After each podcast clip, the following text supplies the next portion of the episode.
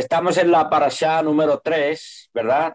Y empieza la parasha recordándonos algo que, que a veces nos podemos preguntar, bueno, ¿por qué, ¿por qué se repite tanto?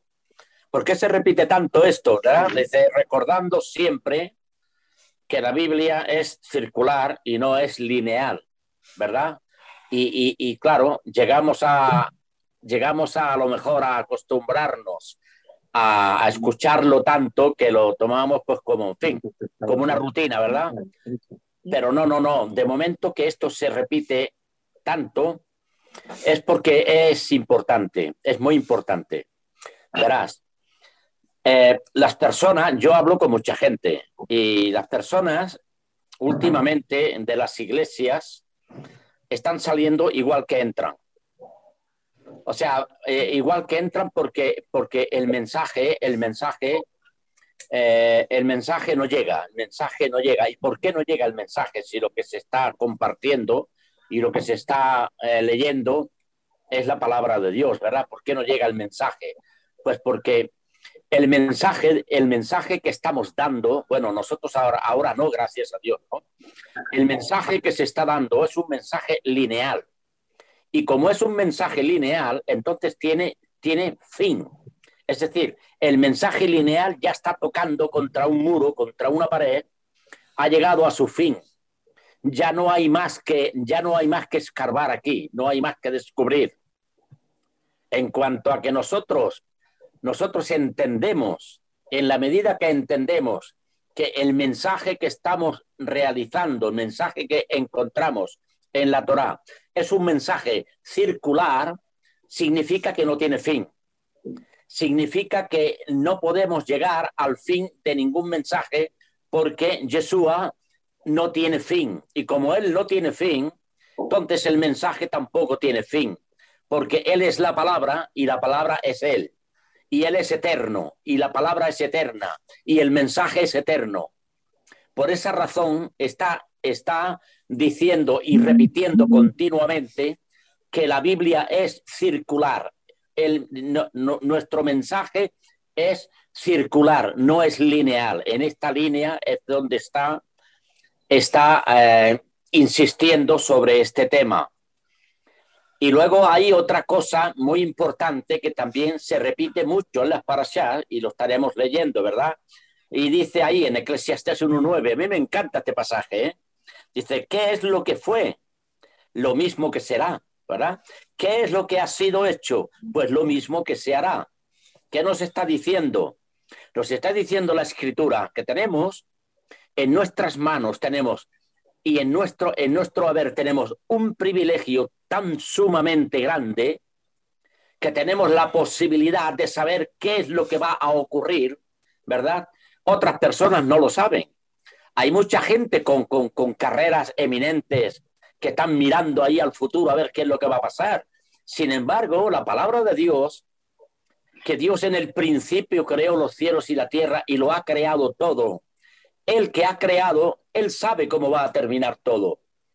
Y lo que, y lo que nos está explicando aquí en su mensaje es en qué tiempo empezó, en qué tiempo nos encontramos y qué es lo que va a suceder mañana. Eh, esto es algo que nosotros lo, tendríamos que, no sé, tendríamos que pensar eh, individualmente, ¿verdad? Pensar para adentro, como aquel que decía, niño, llama, dice, llama al niño para adentro, ¿no? Llama, niño, así lo llama para adentro. Pues tendríamos que pensar para nuestro adentro, ¿verdad? Que Dios nos está revelando en su palabra todo lo que va a suceder en el futuro, ¿verdad? Y, esto es algo, esto es algo grande. Por eso está repitiendo esto, porque en la escritura eh, Santiago dice, yo repito las mismas cosas, aunque, aunque, aunque parezca que, que, me hago, que me hago repetido. Pero es que es necesario repetirlo. Tenemos una mente un poco, poco distraída y se nos tienen que repetir muchas cosas. Bien, aquí ahora en el Génesis 12.1 Elohim ordena a Abraham salir de Ur de los Caldeos y venir a Canaán. Se salió Abraham de la casa de su padre en Ur y fue a Canaán inmediatamente como se le ordenó. Entonces, si retrocedemos a, a, Génesis en el capítulo 11 y verso 31, ¿verdad? Ahí, ahí, descubrimos, ahí descubrimos algo. Descubrimos que Abraham no solamente salió con Lot, aunque la orden de Dios era salir solo, como conocemos la historia, sino que salió también con su padre en oposición al mandato divino hasta la tierra de Aram, al norte de Mesopotamia, cerca de la tierra de Canaán. Y aquí dice en Génesis 11:31, dice, tomó Taré, Abraham su hijo, a Lot, hijo de Aram, hijo de su hijo, y a Sarai, su nuera, mujer de Abraham, su hijo, y salió con ellos de Ur de los caldeos para ir a la tierra de Canaán, y vinieron hasta Aram y se quedaron allí. ¿Verdad? Pero luego en el versículo 12, ahí descubrimos algo que Dios está diciendo. Pero, pero, cuando sale la palabra pero, nos está marcando un antes y un después. Pero, pero Jehová había dicho a Abraham, vete de tu tierra y de tu parentela y de la casa de tu padre a una tierra que yo te mostraré. Entonces la orden era que saliera él solo, no que saliera con toda la prole de allá, ¿verdad? Y claro, estas cosas se, estas cosas se van repitiendo, se van repitiendo mucho a través de toda la escritura y luego, y luego, vemos, y luego vemos las consecuencias, ¿verdad? Cuando alguien recibe algo de parte de Dios, tiene que, se tienen que hacer las cosas tal y como Dios nos las está mandando, no como a nosotros nos parece porque si no, luego, luego hay consecuencias, porque el Señor sabe perfectamente lo que nos está diciendo. Yeshua conoce el presente, el pasado y el futuro. Cuando Él nos dice alguna cosa, Él sabe cuál es la consecuencia si se obedece y también sabe la consecuencia si de una manera, de una manera distraída, pues no se obedece a lo que Él está diciendo. Entonces, Abraham vivía en una tierra de una reconocida cultura en la época suya, y de acuerdo al verso en Génesis 23.6, Abraham tenía una fama y era un hombre prominente, era un hombre reconocido en esa ocasión, pero fíjate cómo es, como un príncipe de Dios. Y esto eh, lo encontramos en Génesis 23.6, cuando dicen, o sea, Abraham le está diciendo a la gente de aquella tierra, yo soy aquí como un extranjero en medio de vosotros y os ruego pues que vosotros me deis a mí una poca de tierra para yo poder enterrar a, a Sara y mi esposa.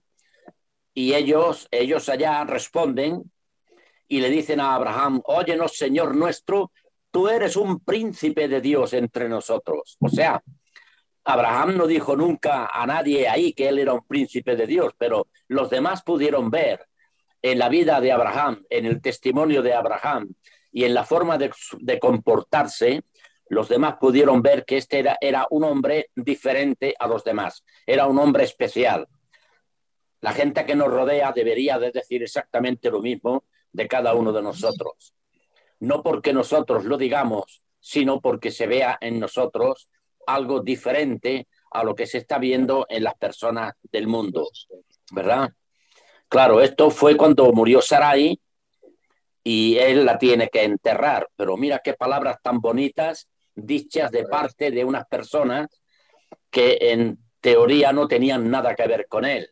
¿Comprendes? Reconocer, reconocer que hay algo especial en la vida de todo aquel hijo de Dios que ha tenido un encuentro personal con Yeshua y que a través de los, de los años vividos se está ejercitando una transformación continuada en nuestras vidas. Eso es lo hermoso que los demás puedan ver en nosotros sin necesidad de que nosotros tengamos que decir nada, porque no es aprobado aquel el que se alaba a sí mismo, sino al que otros alaban, ¿verdad? ¿Por qué? Pues porque se está viendo en nosotros un comportamiento diferente al comportamiento de las demás personas. Y eso es, eso es, eso es una, una, una clara expresión a que, a que se, está, se está poniendo en, marcha y en práctica lo que dice la palabra de Dios, ¿verdad? Aquellos, aquellos que, eh, como decía eh, en el libro de Isaías que estaba leyendo antes, dice, los que esperan en Jehová, ellos tendrán nuevas fuerzas. Ellos levantarán sus alas como las águilas, ¿no? Los que esperan, porque dice, los muchachos eh, corren y se cansan, los jóvenes corren y se fatigan, ¿no? pero los que esperan en Jehová, ellos tendrán nuevas fuerzas. Es decir, la espera que nosotros, la esperanza que nosotros tenemos en Yeshua, en que Él va a venir, en que Él va a reinar, en que Él nos va a tomar y vamos a estar donde Él está, esta esperanza nos renueva de día en día.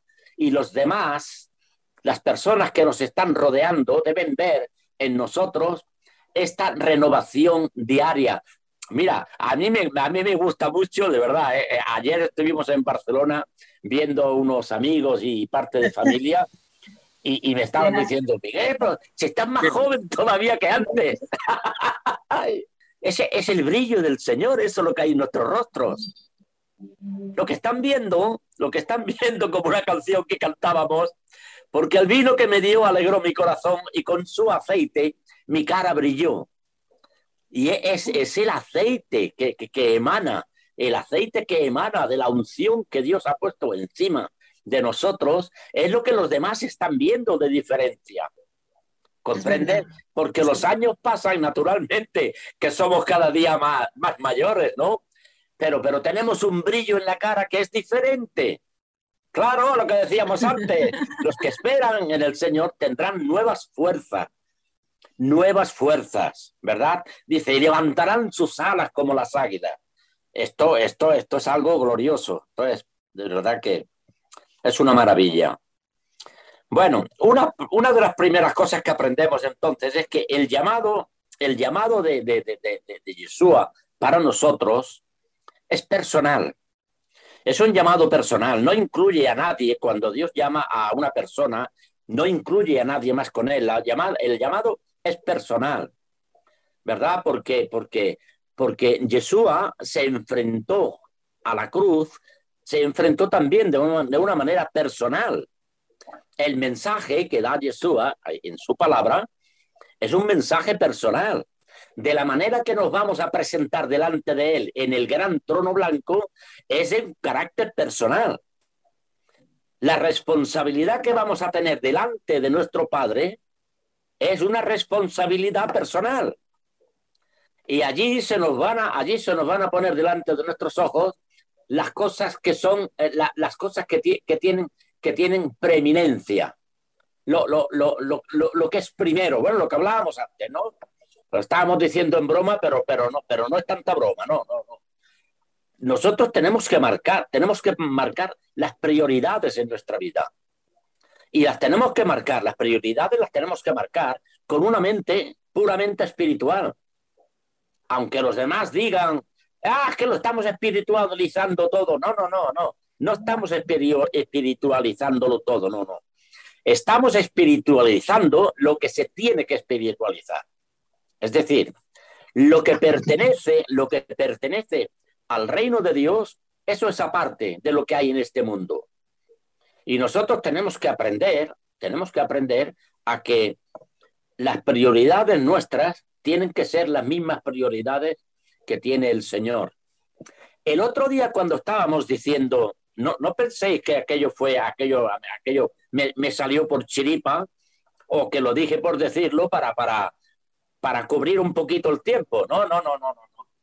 Cuando yo estaba diciendo el otro día que estamos en un año, estamos en un año de Shemitah y estábamos diciendo que en este año de Shemitah todos los estudios que estamos realizando, que tenemos al margen de lo que estamos estudiando, esos estudios deben de quedarse estancados ahí durante un año entero. ¿Por qué lo estaba diciendo? ¿Por capricho? No, no. Esto lo estaba diciendo porque a mí el Señor me lo mostró así porque esto es así y no es de otra manera. Porque lo que estamos aprendiendo es tan sumamente profundo que necesitamos todos los sentidos que tenemos en nuestra mente, los necesitamos completamente liberados, liberados de todo para que pueda penetrar esta palabra lo más profundamente en nuestros corazones. Esta palabra nos tiene que transformar. Esta palabra que nosotros estamos estudiando tiene que penetrar tan profundamente en nuestro interior que nos tiene, nos tiene que transformar. Esto tiene que, tiene que generar algo. Esto no se puede quedar así. Nosotros no podemos terminar el año con la parasha de la misma manera que hemos empezado. Nuestro compromiso, nuestro compromiso con Yeshua tiene que crecer y tiene que ser mayor. Nuestro mensaje, nuestro mensaje para todos aquellos que conocemos tiene que ser un mensaje nuevo, no puede ser el mensaje de siempre. El llamado es personal y al igual que el llamado de Abraham fue salir de Babilonia para, para venir a Canaán, nuestro llamado y el llamado de todos los hijos del Altísimo es lo mismo. Salir de Babilonia y venir a Canaán. Babilonia significa confusión. Esta palabra, esta palabra se ha, esta palabra de Babilonia se ha mediocrizado así mucho, pero no, no, no. Esto, o sea, la confusión existe. Cuando usted está recibiendo, está recibiendo de la, una información diferente en lugares diferentes sobre un mismo tema, eso genera confusión. Eso genera confusión. En la Torá podemos tener podemos tener mayor o menor entendimiento, escúchame con atención lo que estoy diciendo. En la Torah podemos tener mayor o menor entendimiento, pero la finalidad es la misma. Vamos directos, vamos directos a la persona de Yeshua con los mismos caminos y con las mismas metas. No estamos opinando cada uno de una manera diferente. Si hay una opinión diferente en todos y cada uno de nosotros, esto va a generar confusión. Y sabes, sabemos ya lo que dice la escritura sobre el tema de la confusión, ¿verdad? Pero bueno, lo vamos a repetir otra vez. La confusión entontece al sabio. No nos interesa la confusión para nada. Aunque aprendamos poco, pero lo poco que aprendamos que sea fijo y que sea firme esta Babilonia que se llama confusión es la mezcla de cosas buenas y de cosas malas. Y esto es una verdad, esto es una verdad profunda. Cosas buenas y cosas malas. Estas cosas buenas y malas son las que ocasionan esta confusión.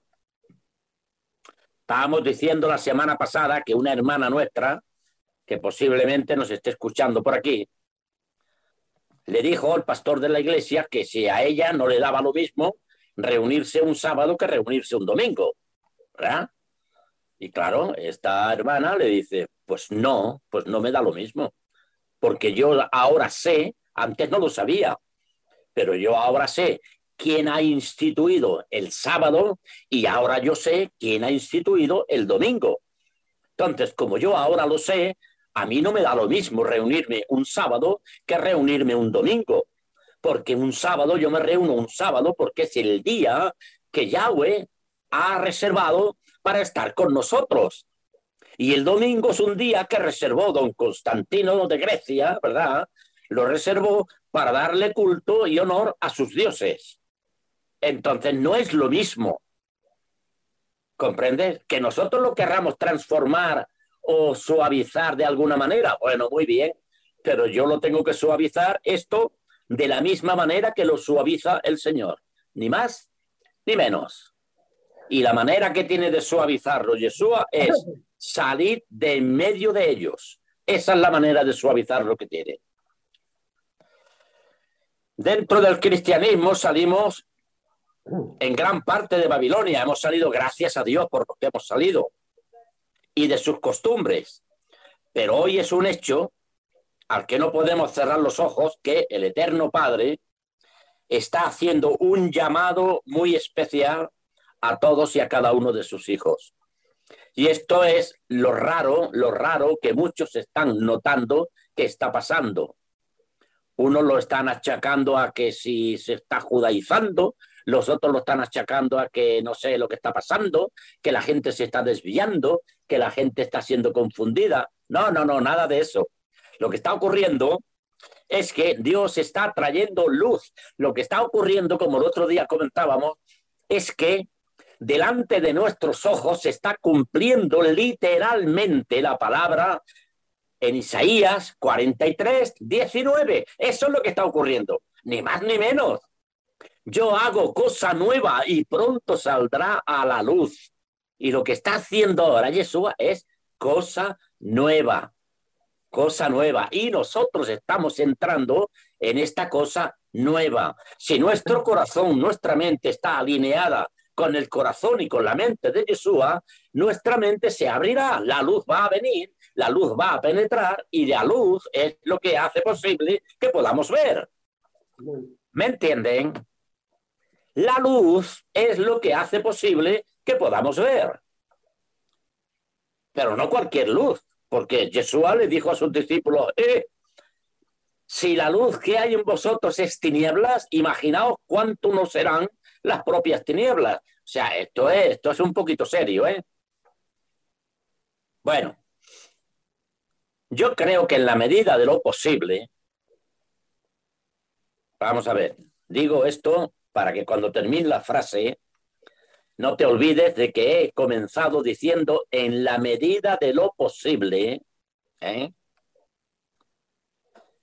tenemos y debemos aconsejar a nuestros conocidos, nuestros hermanos, nuestros conocidos, a la gente que está cerca de nuestro entorno, ¿verdad? Tenemos que aconsejarles que, que tienen que salir de la confusión doctrinal. Y por una razón muy sencilla. ¿Por qué? Porque queremos que se vengan con nosotros. No, no, no, no, no, no, no. Yo no lo digo desde ese punto de vista. Lo digo desde el punto de vista de que si no se sale de la confusión, yo no sé lo que puede suceder de aquí a un año o de aquí a dos. En Segunda Tesalonicenses, en el capítulo 5, ahí hay un pasaje que a mí me da pánico, me da, me da, me da muchísimo temor. ¿Sabes? Y el pasaje termina diciendo, por esta razón, por la razón de lo que se está hablando anteriormente, por esta razón Dios envía un poder engañoso para que crean a la mentira. Y, a mí eso me, de verdad que me, causa mucho respeto, porque un poder engañoso el mundo no lo necesita para nada, porque el mundo ya está engañado. Entonces, ese poder engañoso, ¿para quién viene? Ahí tenemos que hilar, hilar con muchísimo cuidado debemos de aconsejarle a todo el que esté cerca de nuestro entorno, aconsejarle en la medida de lo posible. No estoy diciendo que vayamos haciendo proselitismo ni que vayamos haciendo cosas que no convienen, sino en la medida de lo posible, porque Dios va a colocar el tiempo y la ocasión para hablar a las personas que le tengamos que hablar. ¿Comprendes? y que se salgan y que salgan de la confusión. Porque vuelvo a repetir que yo no sé lo que puede ocurrir. Bueno, ustedes se acuerdan perfectamente, ustedes se acuerdan de, la conversación que, que Yeshua tuvo con los discípulos. ¿Verdad? Cuando le preguntaron, maestro, ¿tú vas a restaurar el reino de Israel en este tiempo? Y claro, la respuesta que les da, bueno, no os toca a vosotros saber los tiempos o las ocasiones que el Padre puso en su sola potestad y cuando y la conversación continúa hacia adelante y, y como está el Señor ahí hablando de las cosas que tienen que venir al final de los tiempos, pues también le pregunta, maestro, ¿y qué? ¿Y qué señal tendremos del fin del siglo y de, y de tu venida? ¿Y a dónde lo remite Yeshua? a los días de Noé. El otro día algo se comentaba allá en la, en la congregación, los días de Noé. Entonces, para saber de qué estaba hablando Yeshua, nosotros nos tenemos que ir al relato, al relato de Noé. Y claro, el relato de Noé en Mateo capítulo 24 es que, que no entendieron Fíjate bien lo que están diciendo. Dice, y no entendieron hasta que vino el diluvio y se los llevó a todos. Bueno, ¿y qué es lo que, y qué es lo que no entendían? Pues no entendían lo que, lo que Noé les estaba diciendo, que Noé estaba predicando un evangelio de un futuro y, y viniente juicio de Dios, y que ese juicio de Dios, de la manera que Noé lo estaba predicando, ellos no sabían de qué iba la cosa, no conocían, porque era, era un, un juicio en, en, en eh, eh, en, tema, en tema de lluvia, ¿no? ¿Verdad? Y como no había llovido nunca sobre la tierra, entonces ellos no sabían, no tenían ni idea de, de, lo que Noé les estaba diciendo, entonces no entendieron, no entendieron el mensaje, el mensaje que Noé estaba predicando, pero Noé estaba predicando un, un evangelio de, de, de, avisando del juicio que, el juicio que Dios le había dicho que venía y no entendieron. Entonces, si el, si el Señor está remitiendo a sus discípulos en el tema tocante a lo de ahora está, nos está remitiendo a aquel tiempo, es porque ahora va a pasar exactamente lo mismo. ¿Qué es lo que sucedió? Lo mismo que sucederá. ¿Qué es lo que ha sido hecho? Lo mismo que se hará. ¿Ves lo que, lo que decíamos al principio de la importancia de esa expresión? Porque es que todo, todo lo que va a suceder es lo que sucedió antes. Entonces, ¿qué decimos? Si no entendieron cuando Noé estaba hablando y Noé era un hombre que andaba, era un hombre justo que andaba con Dios, y si Noé era un hombre que halló gracia delante de los ojos de Dios, nosotros tenemos que entender que las palabras que Noé estaba hablando, el Espíritu de Dios lo estaba respaldando. O sea, no era un charlatán, Noé no era un hombre normal y corriente. Noé era un hombre que sus palabras estaban ungidas con aceite. Y lo que Noé estaba diciendo estaba transmitiendo las palabras que Dios le había puesto en su corazón y su propia vida respaldaba la autenticidad de lo que él decía. Entonces no había excusa ninguna. La el único problema estaba en la mente y en los corazones de aquellas personas. Está pasando exactamente lo mismo ahora en nuestro tiempo. El problema está en la mente y en el corazón de las personas. ¿Comprendes? Tenemos que pedirle al Padre que nos dé la, que nos dé la unción, que nos dé la unción, pero una unción diaria, una unción diaria y permanente para que nuestras palabras, nuestras palabras vayan siempre ungidas con aceite, para que no haya excusa ninguna delante de nadie. Sabemos que el problema está en la mente y en el corazón de las personas, pero la palabra de Dios, como dice Isaías, dice, mi palabra permanece para siempre. Esta palabra que permanece para siempre y que, y que tiene esta palabra la promesa de que no volverá a mí vacía, sino que irá y hará aquello para lo cual fue enviada, nosotros tenemos que tener esa seguridad y tenemos que tener esa confianza. Nosotros somos voceros, nosotros somos mensajeros y nos tenemos que limitar solamente a eso, a decir las cosas que Dios está diciendo. Y si tú y yo decimos las cosas que Dios está diciendo, nuestra vida respalda lo que nosotros decimos, no te preocupes que el Señor verás cómo va a hacer su obra en medio de nosotros y lo vamos a ver. Otra cosa que quería recordar que lo dije no hace mucho tiempo y es que nosotros no podemos fijarnos en que seamos o muchos o pocos. Esto es un error si nos fijamos en esto. Lo que nos tenemos que fijar, lo verdaderamente importante aquí, es que Dios a ti y a mí nos ha apartado es decir, cuando dice salir de Babilonia, ¿verdad? Nos ha apartado, pero no nos ha apartado para que nosotros pensemos que tenemos más luz y los otros tienen menos. No, no, no, no, no. Dios no nos ha apartado para eso. Dios nos ha apartado porque quiere adiestrarnos de una manera personal a cada uno de nosotros, de tal manera, de tal manera que cuando venga la cosecha que está, que está, está eh, profetizada en la palabra, esa, esa, eh, todas esas personas que van a venir van a, van a necesitar hombres y mujeres que los puedan dirigir. ¿Me entiendes lo que quiero decir? María José, el otro día os estaba diciendo yo a vosotros, vosotros estáis en Tarragona, pero vosotros tenéis que formaros de tal manera que eh, tenéis que estar preparados para que cuando venga más gente, vosotros los podáis alimentar. Pero para eso, primeramente, vosotros tenéis que ser formados, tenéis que ser formados en lo que estamos, en lo que estamos llevando a cabo aquí. Por eso estaba diciendo, si la Biblia es circular y no es lineal, entonces el mensaje lineal tiene, tiene tope, tiene fin. El mensaje circular no tiene fin, porque es un mensaje eterno. ¿Comprendes?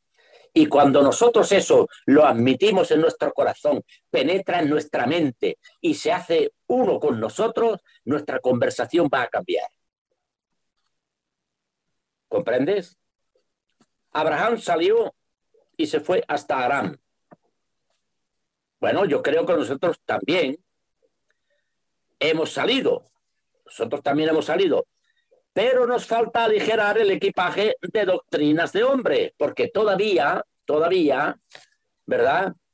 Todavía hay, hay, hay alforjas que están colgadas ahí en la espalda, ¿verdad? Y son y son doctrinas de hombres procedentes, procedentes de la confusión, procedentes de Babilonia.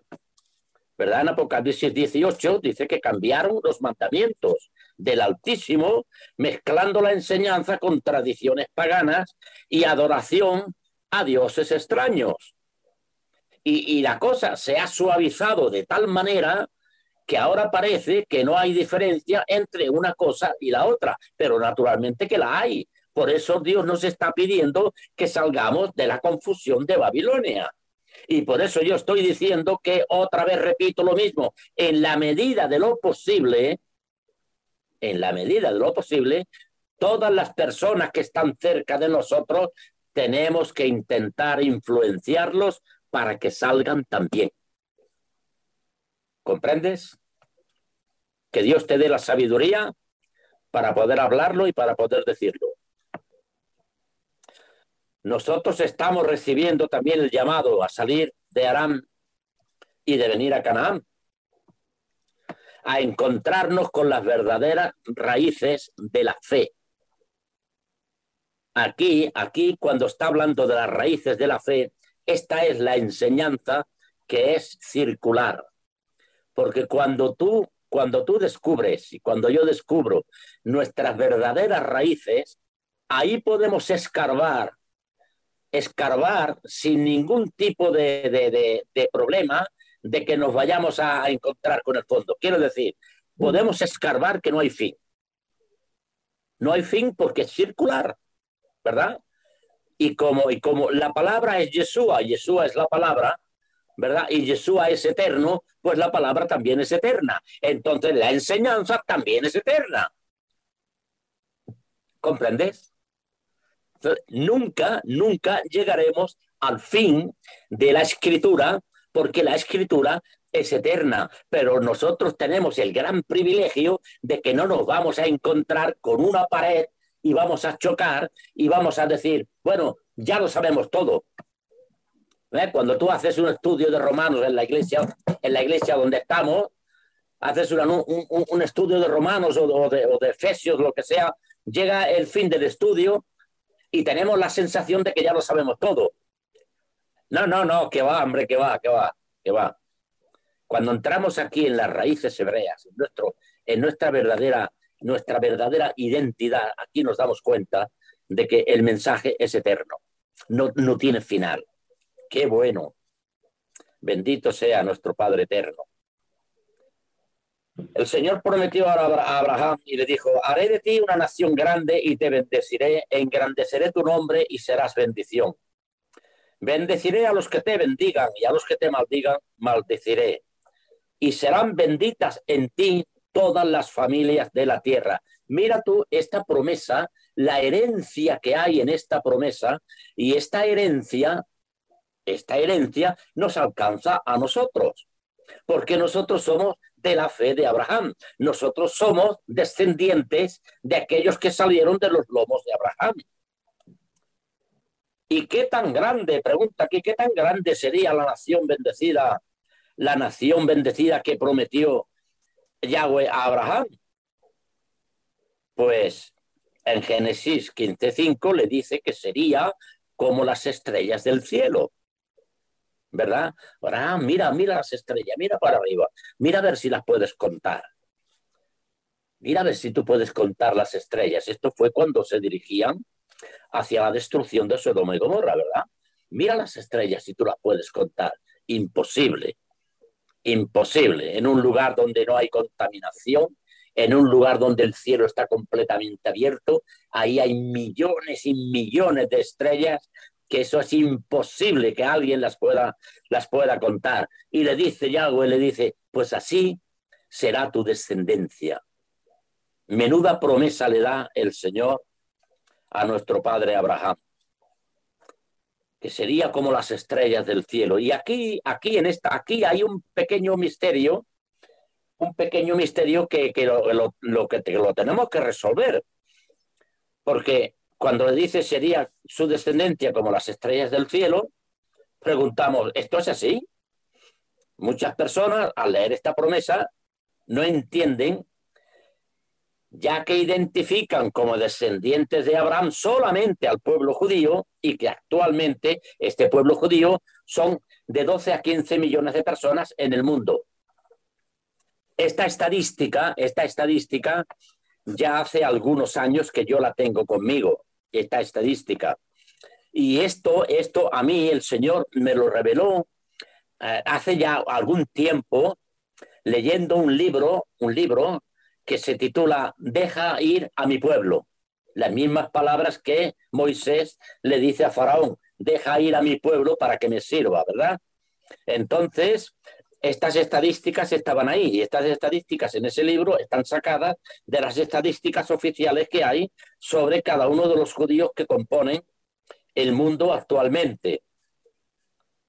Pero, pero ¿y qué, ¿y qué pasa ahora con esta promesa que Dios le da a Abraham? Que le dice, dice, tu descendencia será como las estrellas que están en el cielo.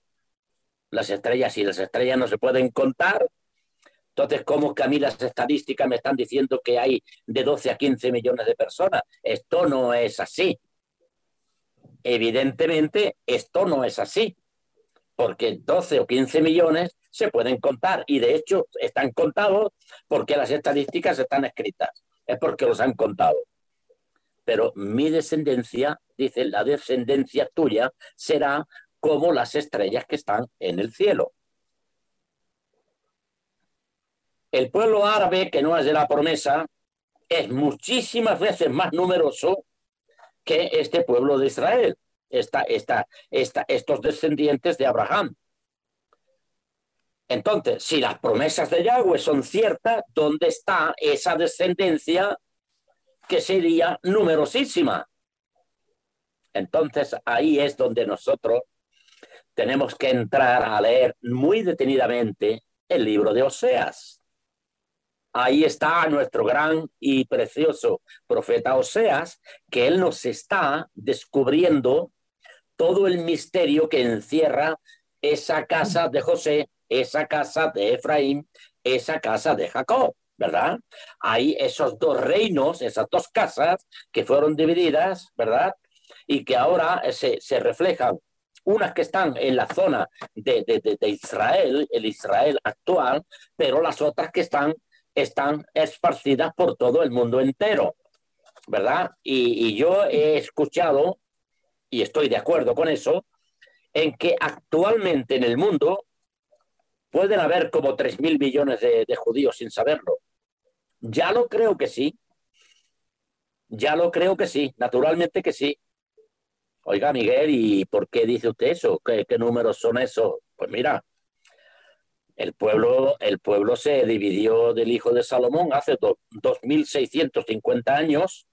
Imagínate 10 tribus reproduciéndose al ritmo que se reproducen durante 2650 años. Imagínate lo que hay en el mundo actualmente, ¿me entiendes?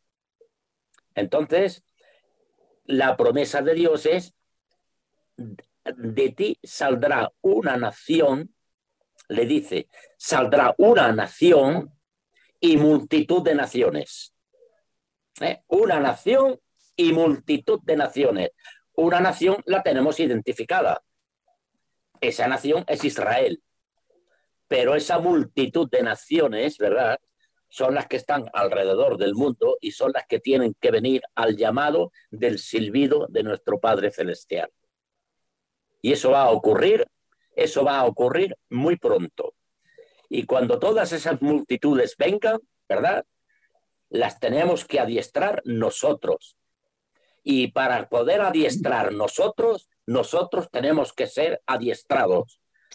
Nosotros, si queremos adiestrar, tenemos que ser adiestrados. Y estamos en eso. Estamos en eso. En esa misma línea era por lo que yo decía, aparquen los estudios que tengan ahora entre manos, un chevita de estudios y vamos a centrarnos solamente en esto. Y vuelvo a repetir, esto no es un capricho mío, ni, un, ni, un, ni, ni una palabra que el otro día solté por cubrir, por cubrir algo de tiempo. No, no. Esto va directamente, directamente según, según lo que está establecido aquí en la Torá. Nunca se apartará de tu boca este libro de la ley. Nunca se apartará de tu boca este libro de la ley, sino que de día y de noche meditarás, no dice leer, no dice leer, no, dice meditarás. La palabra meditar es que lo que has leído lo tienes que rumiar como las vacas. Tú tienes cuatro estómagos también dentro de ti y tienes que rumiar la palabra, lo mismo que las vacas, las reses, rumían el alimento que, que, que, que, ingieren y va de un estómago hasta otro, hasta que ese alimento consigue extraer todas las vitaminas, proteínas y calcios y todas las cosas que tiene el alimento. Esa es la finalidad de la palabra que Dios le da a Josué como arma poderosa, la única arma poderosa para la conquista de la tierra que tenían que tener, que tenían que llevar a cabo. Esa palabra es la que nosotros estamos estudiando ahora. Por eso decimos que no tiene fin, porque es circular es circular, no es lineal, ¿me entiendes?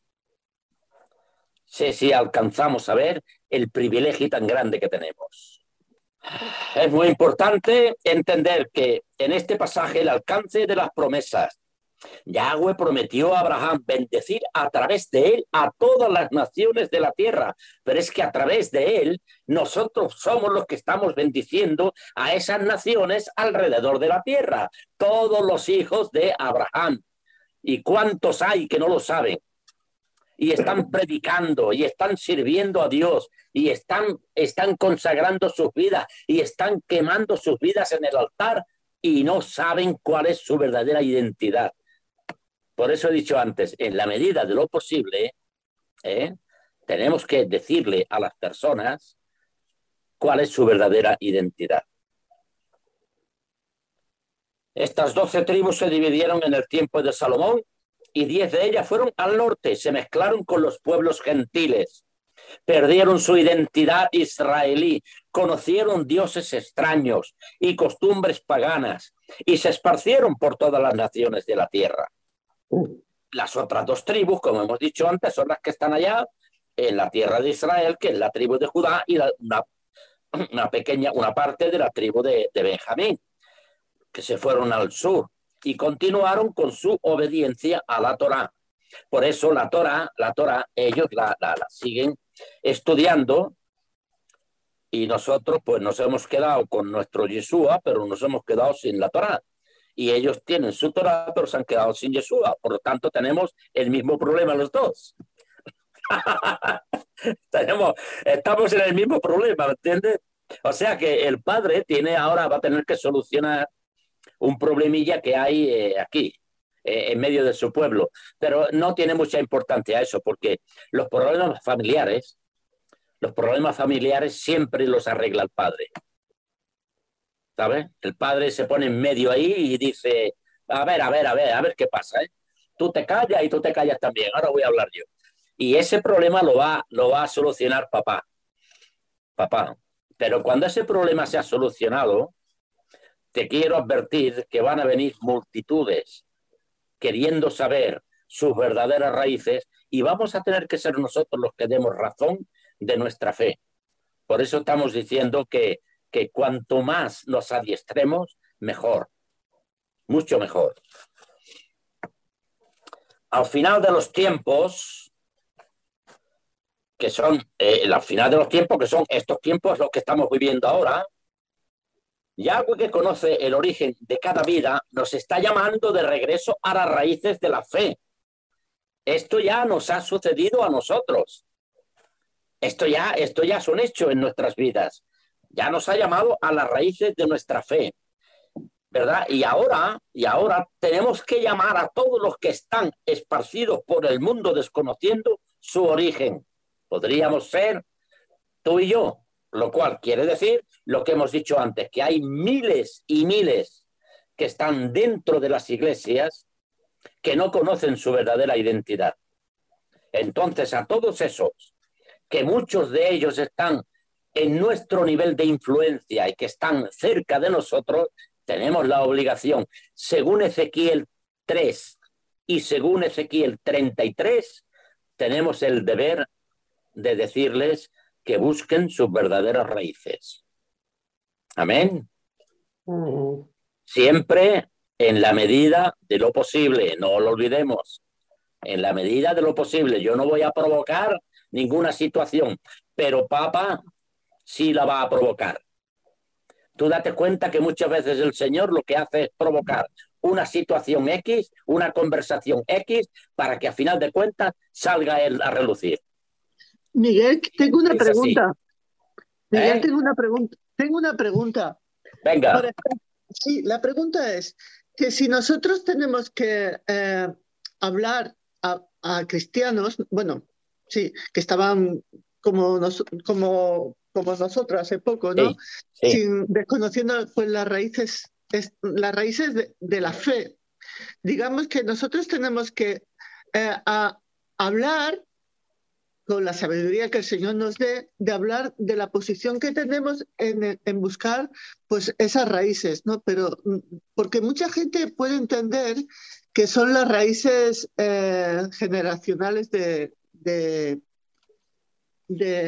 familiares, ¿entiendes lo que te quiero decir?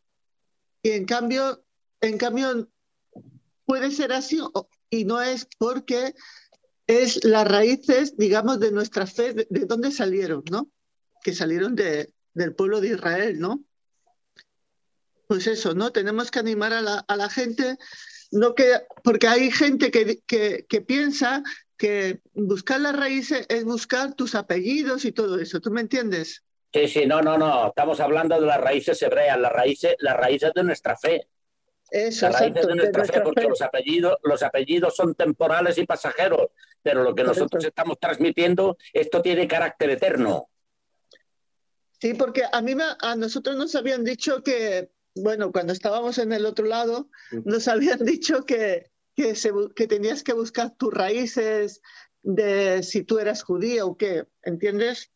Eh, en plan eso de apellidos y eso, pero eso no es así por lo que estoy viendo no es así. Eso es, nos habían dicho una mentira, que es buscar las raíces de la fe que vienen del pueblo de Israel, que vienen de, de, del Génesis hasta todos los profetas y todos los que el Señor levantó que eran hebreos. Claro, Mari Carmen, Pablo, ¿no? Mari Carmen, tú, tú, has leído, tú has leído muchísimas veces Romano, el capítulo 11 de Romanos, ¿verdad? Sí, sí. Eso tú lo has leído montones de veces igual que yo. Entonces, ahí en ese libro, de, en el capítulo 11 de Romanos, a partir del versículo 25 empieza el apóstol Pablo, empieza a explicarnos todo el misterio de lo que estamos hablando. Entonces, cuando llega la hora, cuando llega la hora de, hablar de, de, los injertos, de los injertos, ¿verdad? Ahí, ahí, está, ahí está nuestra base. Ahí está nuestra base. Si te está explicando el apóstol Pablo que el olivo es Israel y que es un prototipo de Yeshua Hamasía, entonces si tú estás injertado en ese olivo, tú eres tan judío como el judío que está en Oriente Medio ahora mismo, ¿me entiendes? Sí, sí. Y yo soy tan judío como el judío que está en Oriente Medio, porque estoy injertado en el mismo olivo y estoy siendo participante, como dice el pasaje que estamos hablando, y soy participante no de la savia, no, de la savia no, no dice, dice de la rica savia. Ya. Porque hay savia, hay savia y savia, ¿eh? O sea, hay savia de árboles que dan fruto amargo, fruto, fruto silvestre. Pero este, este olivo, dice, es la rica savia. Nosotros estamos recibiendo la rica savia. La, la savia es tu identidad. La savia es donde, donde tú perteneces. La, la savia es de donde tú procedes. Y ese, ese, ese, ese es el Mira. poder de nuestro mensaje. Tremendo. Mira, mira, mira, mira otra posible, otra posible traducción de Génesis 12:3. Ahí dice, y bendeciré a los que te bendijeren y a los que te maldijeren maldeciré. Y serán injertadas en ti todas las familias de la tierra. A ver, repite, repite esa palabra. Bendeciré a los que te bendijeren y a los que te maldijeren maldeciré. Y serán injertadas en ti todas las familias de la tierra. O sea, espérate, o sea, la palabra que tienes ahí como injertada, aquí la tengo yo como serán benditas todas las familias de la tierra. Claro, esto es está, en, portu- injertada. esto está Fíjate, en portugués. Esto fíjate está en qué portugués. Esto está en portugués. Y es- dice, y serán injertadas en ti todas las familias de la tierra. O sea, que quiere decir que en el original hebreo está, está así, Sí, está así, que está hablando de un injerto. Tú fíjate, Mari Carmen, ¿estás escuchando bien? Sí, sí, estoy escuchando, sí. Esto es, esto es, una, esto es algo, algo asombroso. Sí, sí. O sea, esto to- todavía confirma más lo es que, que ve- estamos vemos, el, vemos el Ahí, ahí, cumplimiento de Romanos 11. Romanos 11, tenemos Es que- es tanta vemos- necesidad. Es que vemos el, el cumplimiento justamente con esta palabra. Estamos viendo el cumplimiento de Romanos 11, 17, 18. Exacto, exactamente, exactamente. Así es, así es. Pero qué, pero qué potencia tiene este pasaje, ¿verdad? De cara, de cara a que, claro, si nosotros sabemos llevar a las personas hasta este punto y, y tenemos conocimiento de lo que está diciendo ahí, esto es un pasaje poderosísimo. Sí, y otra cosa, mira, cuando habla de las familias, no solamente se refiere al núcleo familiar padre, madre, hijos, porque en hebreo, en hebreo es mispajá, que es plural, y se refiere a los abuelos, los tíos, los primos, todo lo demás. Qué bueno. Claro, claro, claro, claro. O sea, el Señor, el Señor es incluyente, incluye a todos, porque justamente, claro, es que cuando ya vemos la palabra en hebreo, familias, y en hebreo es mispajá, entonces se refiere a todo, a toda la familia, ¿no? Abuelos, tíos, primos, sobrinos, todas las familias serán benditas, serán injertadas. Mm. Amén, amén, amén, amén, amén, ¿Ya? amén. ¿No? Por eso dice bueno. Salmo, Salmo 22, 27, dice, todos los términos de la tierra se acordarán y se volverán a Hashem, y todas las familias de las naciones adorarán delante de ti. Y judío, la palabra judío significa apartado para Dios, ¿verdad? No, Es judío no, la palabra santo. Judío no, Judío viene judío, de judío- Judá, ¿no? judío es el, judío es el que procede de la tribu de Judá. Ah, vale. No lo sabía. Sí, sí. Judío es el que procede de la tribu de Judá. Eh, eh, es la palabra santo la que es apartado para Dios. Vale. Bien.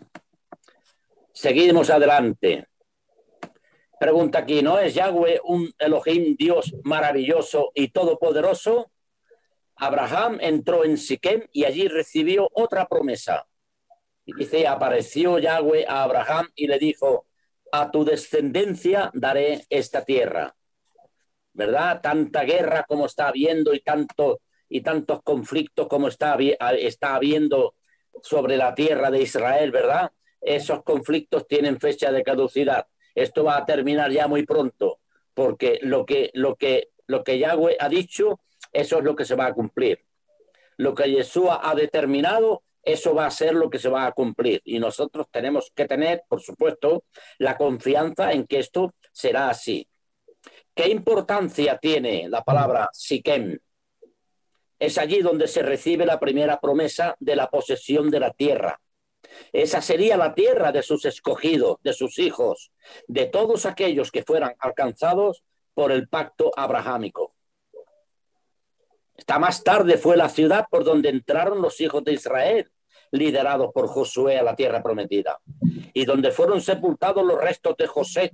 También fue la ciudad donde los hijos de Israel pronunciaron las bendiciones y las maldiciones desde el monte Ebal y del Jerisim. Que esta, estas bendiciones y estas maldiciones del monte Ebal y del monte Jerisim, más adelante lo encontraremos, que nos lo va a explicar perfectamente, y algo, algo también muy importante. La tierra de Siquén es entonces la entrada a la tierra prometida y fue ocupada mucho más tarde por los descendientes de José, la tribu de Efraín, ¿verdad? En Josué 27. Fue también la ciudad de refugio de los levitas, también en Josué 21-20. En Siquem, Roboán fue coronado como rey de Israel. Y esto lo encontramos en Primera de Reyes 12, que esto fue lo que ocurrió, como hemos dicho antes, en el año 650 antes del nacimiento del Yeshua. ¿verdad? Aquí Roboán se, hizo el, jefe de, las diez tribus y, les trajo la ruina a todos. Y fue allí mismo donde las tribus del norte decidieron separarse y establecer su propia nación. Y fue en Siquén también, llamada Sicar, donde Yeshua fue y se reveló como Mesías a una mujer samaritana, la mujer samaritana en el pozo de Jacob, en Sicar. ¿Verdad? Esta mujer era descendiente directa de las tribus del norte. La mujer samaritana, esa era, esa era también efraimita, efraimita. Y es Siquem la ciudad que jugará un papel importantísimo durante el final del éxodo profetizado para el final de los tiempos. El éxodo que está profetizado para ti y para mí y para todos los que son como nosotros. Para estos tiempos, cuando Yeshua llamará de regreso a su pueblo a la tierra de Israel. ¿Verdad? Abraham se vio forzado a ir a Egipto por el hambre de la tierra, pero de allí salió con grandes riquezas rumbo de nuevo a la tierra prometida. Y no es así también nuestra jornada espiritual. Nosotros salimos de Egipto, del mundo, con grandes promesas, buscando la tierra de Yahweh para siempre. ¿verdad? Y si y nuestra mente puede, puede captar esto y, y, y, y, nos acostumbramos a y nos familiarizamos con, este, con esta conversación y con este tipo de, de, de, enseñanza, lo que va a salir de nuestra boca va a ser lo que hay aquí en nuestro corazón. Que era lo que le salía a Abraham, por eso aquella gente que eran, eran, eran, eran, eh, Abraham era un extranjero en medio de ellos, y cuando él les pide la tierra para enterrar a su mujer, le dicen, le dicen, tú eres un príncipe de Dios en medio de nosotros. O sea, están reconociendo una, una personalidad en la persona de Abraham, que es lo que hace que el, cuando, cuando Yahweh respalda las palabras que salen de nuestra boca. Cuando, cuando el Señor respalda lo que tú y yo estamos diciendo, pues ahí lo que ocurre es que los demás pueden ver que algo, algo diferente está ocurriendo. Salmo 23, 6, ciertamente el bien y la misericordia me seguirán todos los días de mi vida y en la casa de Jehová moraré por largos días. Entonces, aquí en Génesis 14, 18, hay un encuentro con Yeshua. Lot fue secuestrado por los reyes de los territorios vecinos y Abraham peleó contra ellos recuperando no solamente a Lot, sino también los bienes, las mujeres y la demás gente. Y en el camino encontró a Yeshua. Vaya, mírate qué bien. Dice, si el encuentro de Abraham fue con Yeshua y como los pactos de Yahweh fue sellado con pan y con vino, ¿con quién se encontró Abraham cuando venía de la guerra de liberar a su sobrino? Se encontró con Melquisedec. Melquisedec es el rey de Salem, ¿verdad? Entonces aquí pregunta, dice, ¿por qué vinculamos directamente a Melquisedec con Yeshua? Él es el rey de Salem, antiguo nombre de Jerusalén. Era sacerdote del Dios Altísimo. Él sacó pan y vino para bendecir a Abraham que a su vez él le dio los diezmos de todo, ¿verdad? Y aquí el Salmo 110 dice, Yahweh dijo a mi Señor, siéntate a mi diestra hasta que ponga a tus enemigos por estrado de tus pies. Yahweh enviará desde Sión la vara de tu poder. Domina medio de, medio de tus enemigos. Tu pueblo se te ofrecerá voluntariamente en el día de tu poder. En la hermosura de la santidad, desde el seno de la aurora, tienes tú el rocío de tu juventud. Juró Yahweh y no se arrepentirá. Tú eres sacerdote para siempre, según el orden de Melquisedec. Esto se le da, este título se le da al Mesías. Tú serás sacerdote para siempre, según el orden de Melquisedec. El Señor está a tu diestra, quebrantarás a los reyes en el día de su ira, juzgará entre las naciones, las llenará, las llenará de cadáveres. Uh, fíjate, las llenará de cadáveres, quebrantará las cabezas en muchas tierras. Porque este Melquisedec, rey de Salem, sacerdote del Dios Altísimo, que salió a recibir a Abraham, que volvía de la derrota de los reyes, y le bendijo a quien asimismo dio a Abraham los diezmos de todo, cuyo nombre significa primeramente rey de justicia y también rey de Salem. Esto es rey de paz. Sin padre, sin madre, sin genealogía, que ni tiene principio de días ni fin de vida, sino hecho semejante al Hijo de Dios permanece sacerdote para siempre.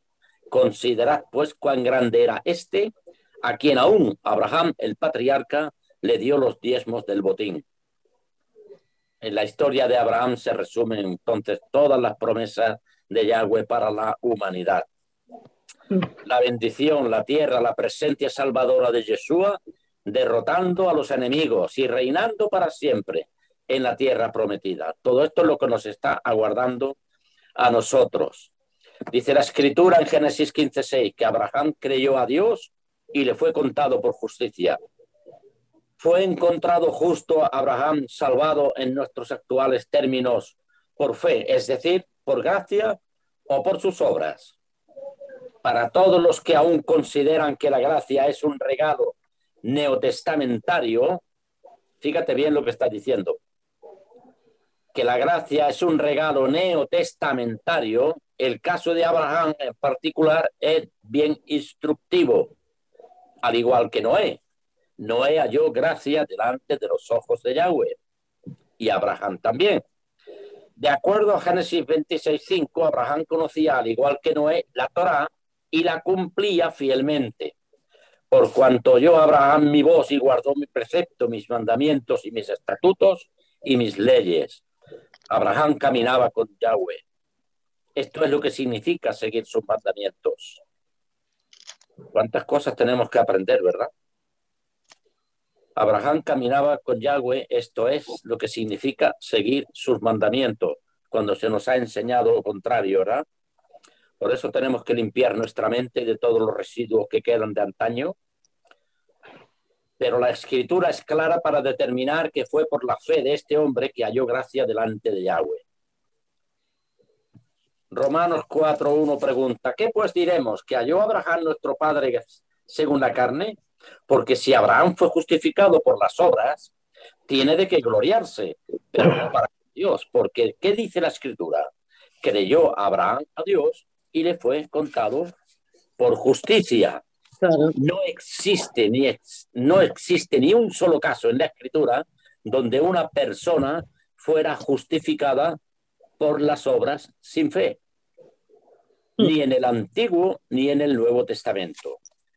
La enseñanza de las dispensaciones de la ley, Antiguo Testamento, y de la gracia, Nuevo Testamento, es totalmente falsa. Esto lo estoy yo diciendo ya hace un montón de años esta palabra de la dispensación de la ley de la dispensación de la gracia, esta palabra ha salido de la boca de los hombres, no ha salido de la boca de Dios. Por tanto, esto es totalmente falso. Y esto se puede probar en la palabra de Dios. Los mandamientos de Yahweh no se dieron para salvación, se dieron para dirección, para enseñanza, acerca de la vida que debe seguir, que debe vivir quien se quiere llamar Hijo del Altísimo. La salvación la pertenencia al pueblo escogido de Dios es por fe, pero la fe debe estar acompañada de obras. Sin obras, la fe es muerta, como dice el libro de Santiago. Es interesante que Santiago nos enseña algo contrario a la doctrina cristiana de que la ley fue abolida en el madero. Santiago, si en verdad cumplís la ley real conforme a la escritura, amarás a tu prójimo como a ti mismo, bien hacéis. Pero si hacéis acepción de personas, cometéis pecado y quedáis convictos por la ley como transgresores. Porque cualquiera que guardare, que guardare toda la ley, pero ofendiere en un solo punto, se hace culpable de todos, porque el que dijo no cometerás adulterio también ha dicho no matarás. Ahora bien, si no cometes adulterio pero matas, ya te has hecho transgresor de la ley. Así hablar y así hacer, como los que habéis de ser juzgados por la ley de la libertad. ¿De cuál ley está hablando? De la Torá, es la que habla Santiago. Pero pregunta, ¿pero no fue esta ley, no fue abolida en la cruz? Pues por lo visto se ve que no. ¿Mas quieres saber, hombre vano, que la fe sin obras es muerta? No fue justificado por las obras Abraham, nuestro padre, cuando ofreció a su hijo Isaac sobre el altar. ¿No ves que la fe actuó juntamente con sus obras y que la fe se perfeccionó por las obras?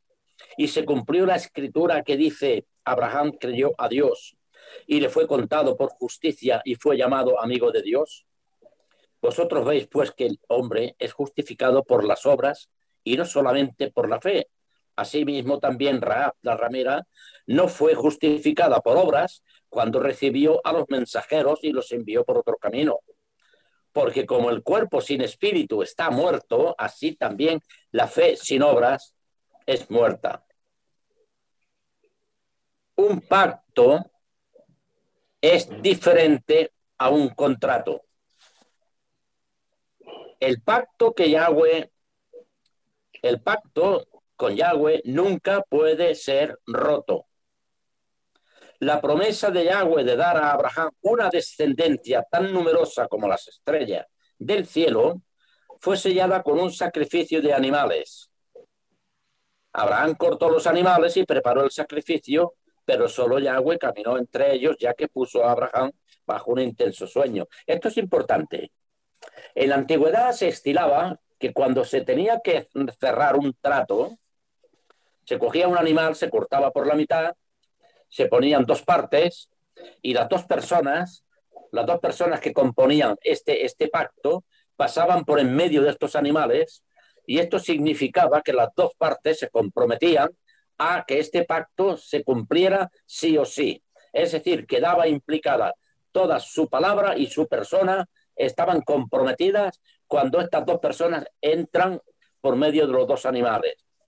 Cuando Dios quiere hacer el pacto con Abraham, también manda y Abraham corta una res y la corta en dos partes. Entonces, eh, el pacto entre dos personas puede ser roto si una, si una de las dos falla, el pacto se rompe. Entonces, el pacto que Dios le da aquí a Abraham, que hace con él, es un pacto que tiene un carácter eterno. Entonces, Dios no puede jugársela pensando que a lo mejor algún día Abraham como hombre puede fallar.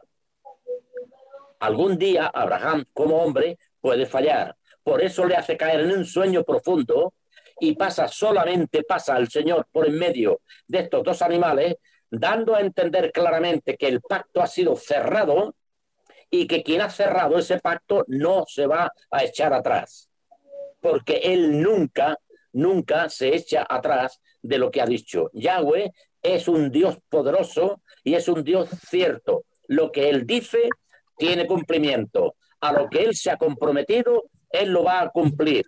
Todas las palabras que él ha soltado, esas palabras van a tener un fiel cumplimiento. Entonces, por eso aparta a Abraham y solamente interviene él en este pacto, dándonos la completa seguridad y dándonos la confianza de que ese pacto se va a cumplir. No hay ninguna posibilidad de que ese pacto sea inutilizado, porque no ha intervenido ningún hombre aquí. ¿Comprendes? Por eso Abraham, a pesar del respeto que tiene por este hombre, que lo considera amigo suyo, pero no deja de ser un ser humano. Entonces, un pacto que tiene que trascender a lo, a lo eterno, ¿eh? un pacto temporal no es lo mismo que un pacto que trasciende a la eternidad. Y este pacto trasciende a la eternidad, porque nosotros vamos a estar donde está Yeshua. Pero la base de este, este lugar donde nosotros vamos a estar, la base está en el pacto que Dios ha hecho con Abraham y que ese pacto es inquebrantable. Por esta razón, solamente Yahweh entra en medio de los animales. Hemos entendido esto, ¿verdad? No hay posibilidad de que este pacto sea inutilizado por la gracia de nuestro Dios. Amén. Aleluya. Quiero añadir un poquito. Cuando el Señor le da la, señal del pacto, a Abraham en, en, Génesis 17, verso 5, le dice, le dice el Eterno a Abraham, y no, será, y no se llamará más tu nombre Abraham, sino que será tu nombre Abraham, porque te he puesto por padre de muchedumbre de gentes. Eh, antiguamente, antiguamente, cuando alguien hacía un pacto, colocaba su nombre, su nombre en el nombre del otro. Entonces, lo que hace Yahweh es aquí añadir la letra G, la letra H, la añade en el nombre de Abraham. Dice, ahora esta es la señal del pacto. Yo coloco mi nombre, parte de mi nombre en tu nombre, G, la letra G, que es la H le pone Abraham. Por eso a mí, a mí me gusta que me, que me llamen Moshe, no Moisés, porque mi nombre original es Moshe. Y Moshe lleva la letra H. En medio, en medio ¿no? Yeshua, ¿no? Yeshua lleva la H, la letra G, la letra del Eterno. Y Abraham obtiene también el nombre de Dios. ¿Por qué? O perdón, Dios, Dios dice, yo soy el Dios de Abraham. Y se le conoce a Dios como el Dios de Abraham. Entonces, Abraham toma parte del nombre de, de, Dios, del Eterno, y el Eterno toma el nombre de Abraham. Dice, yo soy el Dios de Abraham. Y siempre hay, esa es la señal del pacto, ¿no? Cada uno intercambia eh, eh, su nombre en el nombre del otro. Y desde ahí se conoce a, Yahweh como el, el, Dios de Abraham, Isaac y Jacob.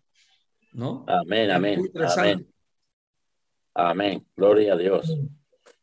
Diez largos años pasaron desde que, desde que Yahweh hizo el pacto con Abraham y le prometió descendencia. En este tiempo, la fe de Abraham y la fe de Sara fue probada. Y esto me trae, me trae a memoria, ¿verdad? Que una cosa es lo que Dios te promete y otra cosa es el cumplimiento de esa promesa. Hay mucha gente que ha fracasado aquí porque ha tenido una promesa de Dios y se han levantado y se han puesto en marcha inmediatamente. Y esto no es así. Recordamos que cuando Samuel es ordenado para ungir a David como rey, Saúl todavía estaba gobernando y aún se tiró Saúl gobernando unos buenos años antes de que David entrara a, la posesión en el trono.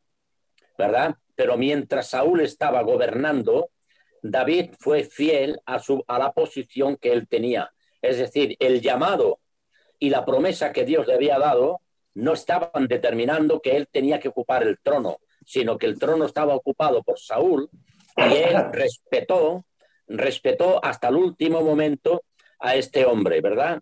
Entonces tenemos que aprender de que si Dios algún día nos da una promesa, aunque sea con voz audible, la promesa se da hoy, pero su cumplimiento puede ser mañana o pasado. ¿Me, explico?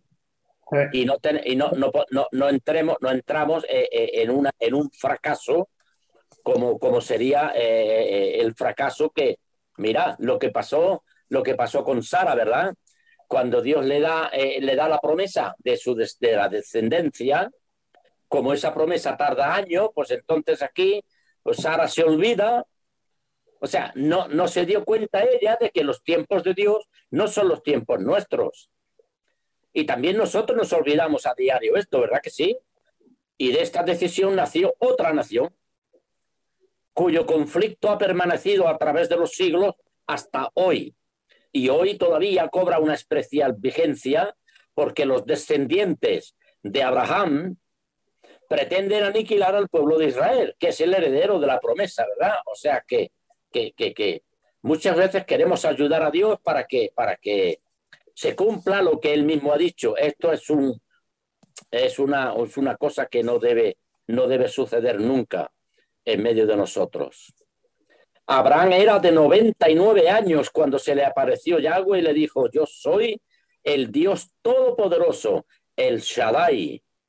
Anda delante de mí y sé perfecto, y pondré mi pacto entre mí y ti, y te multiplicaré en gran manera.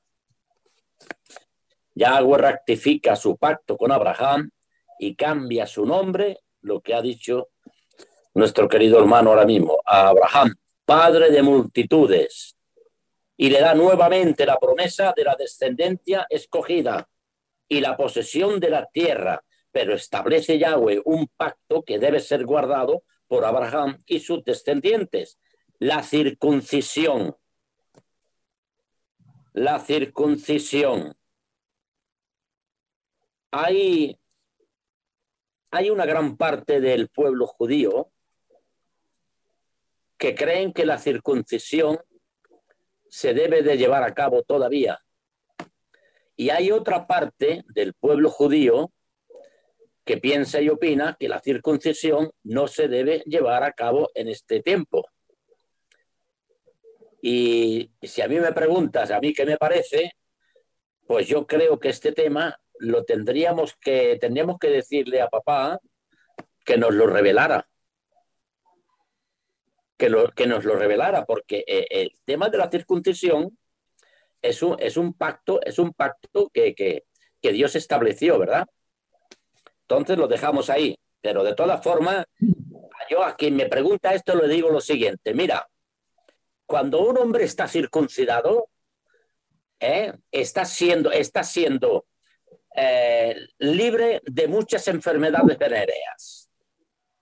Cuando un hombre está circuncidado, la vida, la vida conyugal matrimonial con su esposa es mucho más, mucho más fácil. O sea, es bueno en todos los aspectos. Aunque se hizo en el principio, seguramente por una, por una, por una, por un motivo, por un motivo eh, sanitario, porque estaban en el desierto, un motivo sanitario. También tengo que decirte una cosa, en la tierra de Israel es donde las mujeres tienen menos enfermedades venéreas y los hombres. Exactamente. Eh, hay 0% de cáncer de útero. ¿Eh? No hay cáncer de útero en las mujeres porque, claro, eh, por la circuncisión. Claro, es que cuando, cuando el hombre se circuncida, esa parte, esa parte del cuerpo está totalmente saneada. No, no, no, no, no hay ningún residuo de enfermedad ahí, ¿entiendes? O sea, es bueno, es bueno en todos los, en todos los aspectos, es bueno. Entonces, yo tengo, yo, tengo, el cuchillo de la circuncisión, ¿eh? ¿Lo tienes? Sí. Yo tengo el cuchillo de la circuncisión. Pues, yo, soy de la, tribu, yo soy de la tribu de Leví. Miguel, Miguel, tiene buena edad ahora. ¿Quién? ¿Quién? Como Abraham. ¿Qué, ¿Qué has dicho? ¿Qué has dicho, Manolo? ¿Qué has dicho? Si yo estoy circuncidado. No, no, no va conmigo eso, no, no. Yo estoy circuncidado, sí, sí. Estados Unidos quisieron hacer lo mismo que hacían los judíos, de circuncidar a los niños y los circuncidaban quizás al sexto día, al décimo día. ¿Y qué pasaba? Los niños se desangraban. Que se, que se desangraban. Claro, se desangraban. Pero no, es que no era al sexto ni al, ni, ni, ni al décimo día, era el octavo día de nacido, porque al octavo día, el octavo día eh, no sé qué pasa en el organismo del, del niño, que la sangre, no, no sé, e, e, es, es, algo sobrenatural, pero tiene que ser al octavo sí, sí, día. Sí. Al octavo día y no, y no, y no sale sangre, y no le sale sangre. No le sale sangre, es al octavo día. ¿eh? O sea, es, es sobrenatural. O sea, como Dios sabe por qué lo ha puesto así. Mm. Claro, claro. Uh -huh. Bueno, muchas gracias al Señor, gracias a Dios por, por este rato que hemos podido estar juntos, ¿verdad? Y, y tenemos, y tenemos que pedirle, tenemos que pedirle a, a nuestro Padre que, sobre todo, que abra, que abra nuestro entendimiento, Amén. que abra nuestro entendimiento para que podamos, podamos captar lo que tú has aprendido hoy, pasado mañana el Señor te lo puede multiplicar por 100.